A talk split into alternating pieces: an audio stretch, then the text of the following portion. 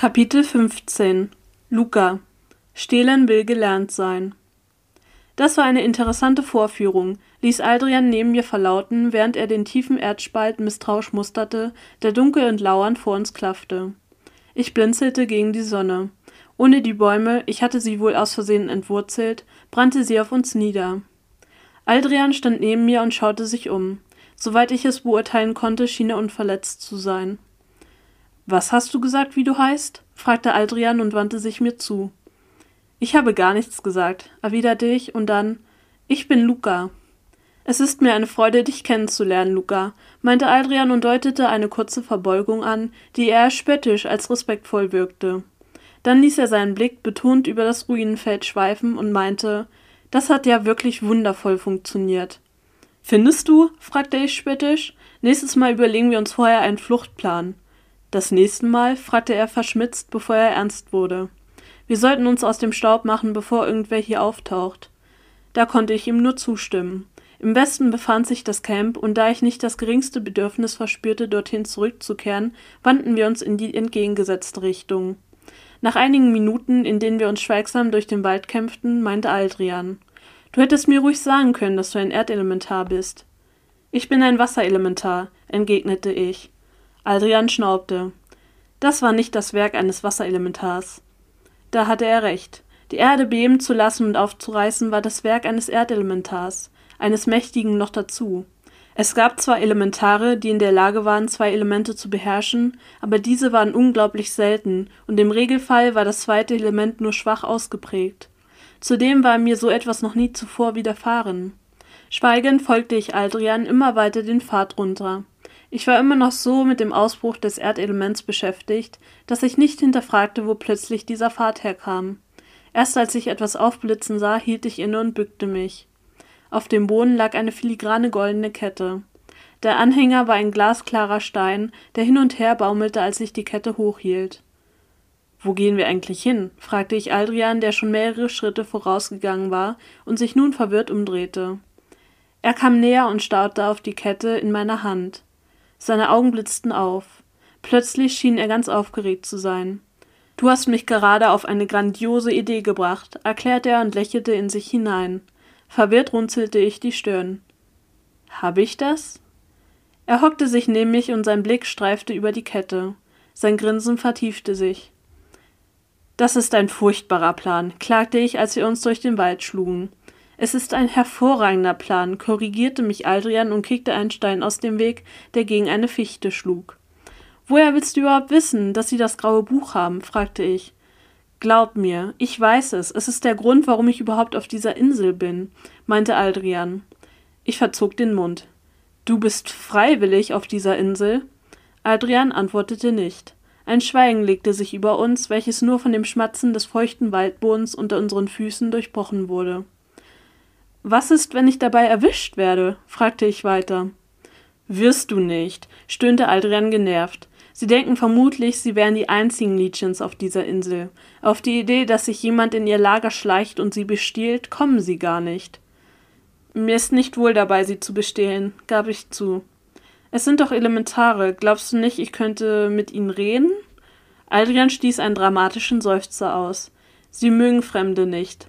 Du bist doch ein kluger Junge, und dir ist bestimmt bewusst, welche Ablehnung einige Kolonien gegen Nysos hegen.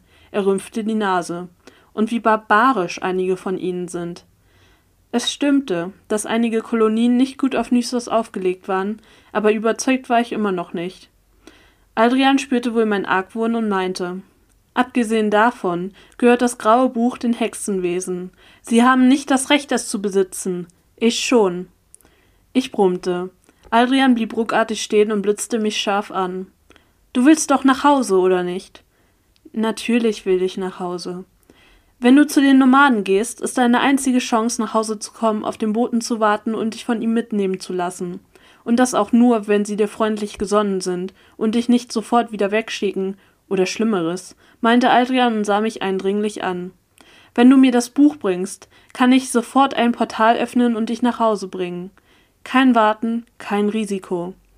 Ich schluckte. Na gut. Unsicher sah ich zurück zu Adrian, der zwischen den Bäumen hockte. Dieser streckte mir den Daumen entgegen und bedeutete mir weiterzugehen. Ich atmete tief durch und näherte mich weiter der Grenze, die laut Aldrian direkt vor mir lag und die Kolonie vor herumstreuenden Menschen beschützte.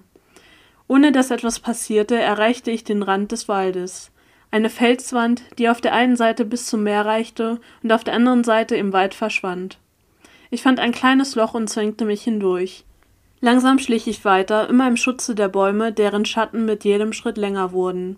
Dann kam ein See in Sicht und zum Meer hin säumten sich Häuser nebeneinander, die in typischer Elementarmanier aus Erdelementen bestanden. Der Wind hatte sich gedreht und der Geruch von Lagerfeuer und geräucherten Fisch wehte zu mir herüber. Mein Magen gab ein lautes Brummen von sich. Ich wusste gar nicht, wie lange es schon her war, dass ich eine anständige Mahlzeit bekommen hatte. Einige hundert Meter von mir entfernt liefen einige Männer geschäftig über das Lager. Die meisten Menschen hatten sich jedoch, dem lodernden Licht nach zu urteilen, bei einem Lagerfeuer am Strand eingefunden. Eine Rauchsäule stieg in den sich verdunkelnden Himmel und Trommelgeräusche wehten zu mir herüber. Ich preschte weiter vor, bis die Häuser in Sichtweite kamen. Ein paar Leute unterhielten sich in einem Grüppchen davor. Ein Junge löste sich aus der Gruppe und rannte zum Strand runter. Die Gruppe bewegte sich ebenfalls Richtung Strand, jedoch in einer Geschwindigkeit, die mir die Füße in meiner gehockten Haltung einschlafen ließ. Sie redeten eindringlich miteinander. Schließlich verschwand die Gruppe außer Sichtweite. Der Mond war aufgegangen und im Lager befand sich fast niemand mehr. Alle schienen am Feuer zu feiern, zu essen und zu trinken. Ich beneidete sie. Mein Blick wanderte wieder zu den Häusern. Schnell hatte ich das eine Haus ausfindig gemacht, das mir Aldrian beschrieben hatte. Es war etwas abseits und der Eingang war mit Laken bedeckt, die mit Goldfäden durchzogen waren und in dem Wind flatterten. Über dem Eingang prangte ein steinerner Löwe, der, wie Adrian mir erklärt hatte, typisch für das Lagerhaus war. Und dort sollte sich das Buch befinden. So leise wie möglich, das knirschende Laub tunlichst vermeidend, schlich ich zu der Hütte. Mit einem letzten Blick zu beiden Seiten und darum betend, dass dieses Haus auch wirklich leer war, schlüpfte ich durch das Tuch hindurch. Mein Herz klopfte wie wild, als ich mich neugierig in dem schmalen Raum umsah. Es roch nach Kaminfeuer, obwohl nirgendwo ein Kamin war. Mehrere Kästen voll mit Früchten, Gemüse und Nüssen standen auf einem Tisch an der Wand. Ich griff mir einen Apfel und ein paar Walnüsse und stopfte sie in meine Tasche, wobei meine Hand die Kette streifte, die ich ebenfalls dort verstaut hatte. Ich sah mich weiter um. Decken und Kisten stapelten sich an der Seite, gleich neben mehreren Truhen und einem großen Regal, in dem sich alle möglichen Dinge befanden. Leise schlich ich zu den Truhen und durchsuchte sie nacheinander. In einer befanden sich noch mehr Decken, in der zweiten lagen Waffen und in der dritten befand sich ein Sammelsurium aus Krimskrams, doch das Buch war nicht dabei. Zwischendurch hielt ich immer wieder inne, um auf irgendwelche Geräusche zu lauschen. Schließlich wendete ich mich der vierten und letzten Truhe zu, und ein Haufen Bücher kam zum Vorschein. Mein Herz pochte aufgeregt, als ich vorsichtig durch die alten Bücher blätterte und dabei herauszufinden versuchte, welches davon das Richtige war. Die durchgesehenen Bücher legte ich behutsam neben die Truhe. Ich nahm ein weiteres Buch heraus und fragte mich langsam, ob ich es tatsächlich finden würde, als mein Blick auf das darunter fiel und ich den Atem anhielt. Macht ging von dem Buch aus. Ich legte das Buch, was ich in der Hand gehalten hatte, neben mich auf dem Stapel und nahm das Buch heraus. Die Buchstaben, die in verblichenem Gold auf dem Umschlag prangten, kannte ich nicht, und dennoch konnte ich sie lesen. Das graue Buch. Unter meiner Berührung schien sich das Buch zu erwärmen, als würde es auf mich reagieren. Mir stockte der Atem. Das Buch verwandelte sich langsam. Das dunkelbraune, raue Leder wurde heller und glättete sich. Die Schrift wurde voller und farbintensiver. Von einer Sekunde auf die andere sah das Buch aus wie neu und leuchtete förmlich, als wollte es, dass ich wusste, wie mächtig es war. Ich schluckte und legte es schnell auf den Boden ab, als hätte ich mich verbrannt und sah es nicht mehr an, bis ich die übrigen Bücher wieder zurück in die Kiste gelegt hatte und den schweren Deckel geschlossen hatte. Als ich fertig war, sah das Buch wieder aus wie vorher. Ich schüttelte den Kopf. Vermutlich war das nur eine Einbildung gewesen. Kopfschüttelnd drehte ich mich um, um den Rückzug zu starten, als ich vor Schreck fast das Buch wieder fallen gelassen hätte. Ein kleines Mädchen stand nur wenige Schritte entfernt genau vor mir und sah mich mit großen Augen an. Sie trug ein weißes Kleid, ihre schwarzen gewellten Haare fielen ihr über beide Seiten fast bis zur Taille. Sie war noch recht jung, vielleicht sieben, und erinnerte mich schmerzlich an meine Schwestern, die genauso rahmenschwarzes Haar hatten. Das auffälligste an ihr waren ihre Augen, die leuchtend violett schimmerten. Für einen Augenblick starrte ich einfach fasziniert zurück. Diese Augenfarbe. Die Leute hatten mir immer vorgehalten, ich hätte wundersame Augen. Da sollten sie mal dieses Kind sehen. Es ist wie in meinem Traum, erklang ihre glockenklare Stimme. Ich riss mich von ihrem Anblick los und sah Richtung Ausgang. Bisher hatte sie noch keine Anstalten gemacht zu schreien oder ihrem Duft sonst wie mitzuteilen, dass sich ein Eindringling in ihren Kreisen befand. Vielleicht war sie etwas wirr im Kopf und ich konnte es schaffen, mich an ihr vorbeizudrängen, ohne dass jemand mich bemerkte. Probeweise machte ich ein paar Schritte zum Ausgang. Das Mädchen reagierte nicht. Lediglich ihre Augen schienen an mir zu kleben. Noch ein paar Schritte und ich hatte es geschafft. Mit einem letzten Blick auf das Mädchen trat ich durch die Tür. Wir werden uns wiedersehen, Luca. Ruckartig drehte ich mich um. Das Mädchen lächelte. Ich fragte mich, woher sie meinen Namen wusste, doch Schritte kamen näher und ich entschied mich, das Rätsel ein Rätsel sein zu lassen und zu verschwinden. Erst als ich mich wieder im sicheren Gebüsch befand und eine angemessene Distanz zwischen mich und das Camp gebracht hatte, blieb ich stehen. Das Mädchen mit den violetten Augen hatte mich komplett aus der Bahn geworfen. In Gedanken versunken, trottete ich zurück zu dem Felsen, an dem Aldrian auch schon ungeduldig wartete.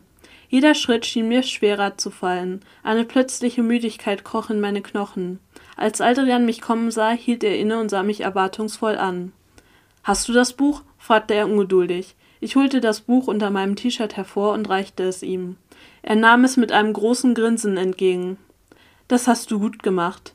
In Gedanken versunken reagierte ich weder auf das Kompliment noch auf das Glühen in seinen Augen. Ich schaute auf den See. In meinem Kopf wirbelten Gedanken herum, wurden jedoch langsam von einem aufziehenden Nebel verdrängt. Aldrian blätterte aufgeregt durch die Seiten. Hin und wieder hielt er inne und las einige Zeilen. Nach einer Weile klappte er das Buch zu und klemmte es sich unter seinen Arm. Irgendwelche Probleme? Hatte ich jemand gesehen? Das Mädchen erschien vor meinem inneren Auge. Doch ich wollte Aldrian nichts von der Begegnung erzählen. Also zuckte ich mit den Schultern und schüttelte den Kopf, der immer schwerer wurde. Wie gerne würde ich mich hinlegen und eine Runde schlafen. Aldrian nickte zufrieden und klopfte mir auf die Schulter. Dann gähnte er herzhaft. Was machen wir jetzt? fragte ich und versuchte mich auf Aldrian zu konzentrieren. Mithilfe des Buches könnte ich es schaffen, ein Portal zu öffnen. Damit könnte ich dich nach Hause bringen, erklärte er. Ich war an dem Punkt angekommen, dass ich seine Worte nicht einmal mehr hinterfragte, sondern einfach nur erschöpft nickte. Adrian rieb sich die Augen. Am besten wir ruhen uns erstmal eine Weile aus. Die Beschwörung muss hundertprozentig richtig erfolgen, sonst kann dabei echt viel schiefgehen. Und so romantisch dieses Sternenlicht auch ist, so kann ich doch nur die Hälfte der Wörter lesen, meinte er. Wir suchten uns eine geschützte Stelle zwischen den Bäumen und legten uns in das Moos. Ich war eingeschlafen, noch bevor mein Kopf den Boden berührte. Ein Beben ging durch den Boden. Erschrocken fuhr ich aus dem Schlaf und dachte schon, ich hätte es nur geträumt, als der Boden unter mir erneut anfing, sich zu bewegen. Aldrian sah alarmiert auf und kam auf die Füße. Es bebte wieder. Plötzlich schossen Steinmassen vor uns aus dem Boden. Erschrocken stolperte ich einige Schritte zurück, bis mein Rücken gegen eine Mauer prallte, die vorher noch nicht da gewesen war. Aldrians Augen flackerten, als er sich breitbeinig vor die Wand stellte. Leuchtende Linien schlangen sich um seinen Körper, fuhren dann um uns beide herum und schlossen uns in eine Kugel ein. Eine Sekunde später explodierte diese Kugel und ließ riesige Steinbrocken regnen. Durch das wabbernde Licht der Linien konnte ich mehrere Menschen erkennen, die sich vor uns aufgebaut hatten. Gib uns das Buch wieder, Hexenmeister, ertönte eine harsche Stimme. Ich weiß nicht, wovon ihr redet, und es ist gegen das Gesetz, mich ohne Grund anzugreifen, erwiderte Aldrian wütend. Der Besitzer der Stimme schnaubte. Der Grund ist, dass du uns bestohlen hast, sagte die Stimme, und ich erkannte, dass sie zu der Frau gehörte, die uns am nächsten stand. Sie war groß gewachsen und trug ein langärmliches schwarzes T-Shirt und eine schwarze Hose, die von einem Gürtel gehalten wurde, an dem mehrere Messer hingen. Ihre Augen leuchteten in einem erdigen Grün. Ich habe euer Buch nicht, verehrteste, erklärte Aldrian. Dann hast du auch nichts dagegen, mit uns zu kommen, erwiderte die Frau ruhig. Natürlich nicht. Wie geschehe mir, diese Einladung auszuschlagen, erwiderte Aldrian spöttelnd. Der Glimmer um uns verschwand. Die Frau nickte ihrem Begleiter zu, diese formatierten sich um uns herum und nahmen uns in ihre Mitte. Erst da schien der Frau aufzufallen, dass ich auch noch da war. Sie ließ ihren geübten Blick prüfend über mich wandern. Er kommt auch mit, forderte sie, und ihre Männer packten mich.